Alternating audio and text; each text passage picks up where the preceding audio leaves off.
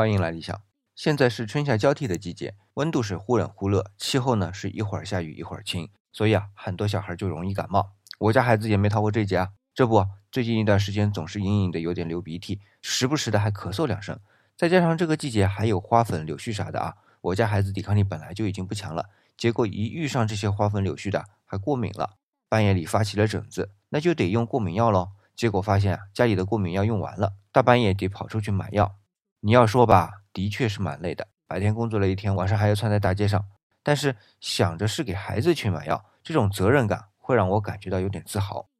感觉到孩子的健康成长是由自己来守护的，之前的疲惫感呢也就消失了。